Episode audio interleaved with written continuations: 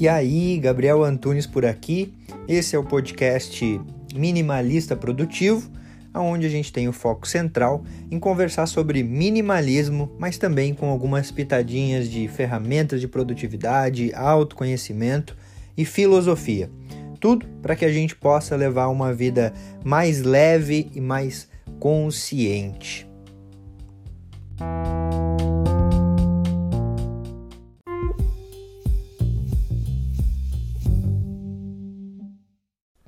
Vamos lá então para a nossa reflexão estoica de número 11. Hoje eu quero compartilhar contigo como que o minimalismo e o estoicismo também, de certa forma, me ajudaram a lidar melhor com a raiva. E para isso, acho que vale eu ressaltar que boa parte da minha vida, principalmente entre a minha adolescência e início da fase adulta, eu era o esquentadinho do rolê. Eu era aquele que não levava desaforo para casa, que estava o tempo todo sendo reativo, estava o tempo todo, digamos que terceirizando as suas ações de acordo com a reação dos outros, ou seja, eu fiz isso porque o fulano disse aquilo.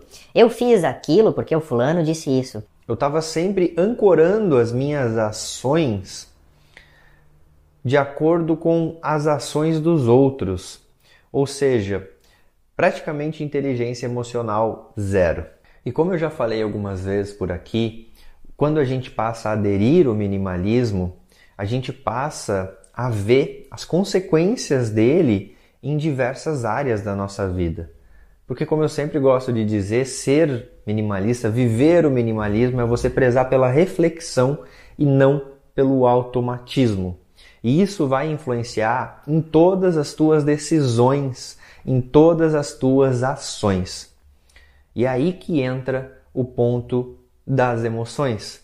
Afinal, inteligência emocional não é a gente controlar as emoções como muitos pensam. Na verdade, inteligência emocional nada mais é do que você lidar com as tuas emoções de forma inteligente. Você passa então a observar mais a emoção. Entender, por exemplo, o porquê você fica com raiva, o que te faz se sentir ansioso, o que te faz se sentir angustiado.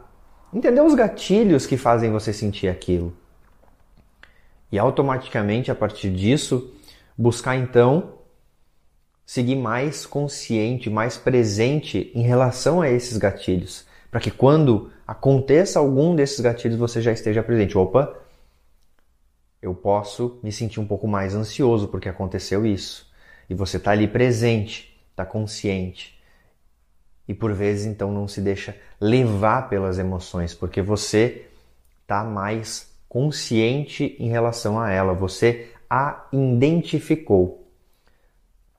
Mas como toda reflexão estoica tem, uma passagem estoica essa não vai ser diferente. Marco Aurélio diz: muito mais dolorosa são as consequências das nossas raivas, da nossa raiva, do que suas causas. Eu quero que você reflita comigo. Quantas vezes, por conta de um sentimento de raiva de algo que aconteceu, algumas pessoas não fazem algo muito pior.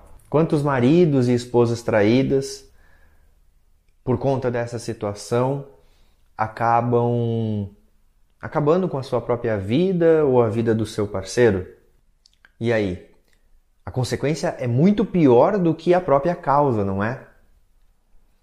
E quando a gente percebe que a raiva, ela realmente é uma energia que pode fazer com que a gente faça coisa muito pior do que a própria causa que fez ela estar ali, a gente passa a agir de forma mais consciente, mais presente. Porque, peraí, não é porque eu tô com raiva que eu senti que eu vou estar ou que eu estou com raiva que eu vou tomar uma atitude, porque eu já sei que todas as atitudes que eu tomo quando eu estou sendo motivado por alguma emoção pode dar merda.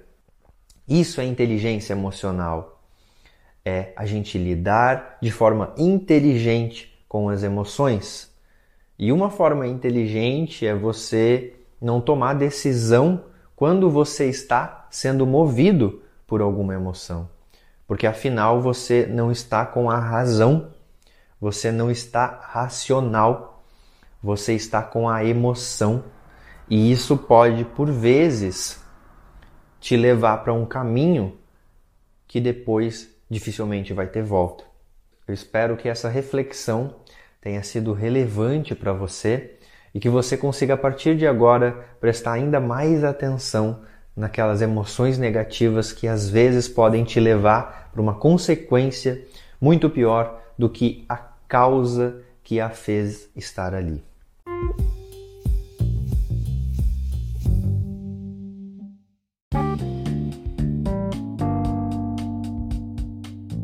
Fez sentido para você esse episódio? Eu espero de verdade que tenha contribuído para a tua jornada.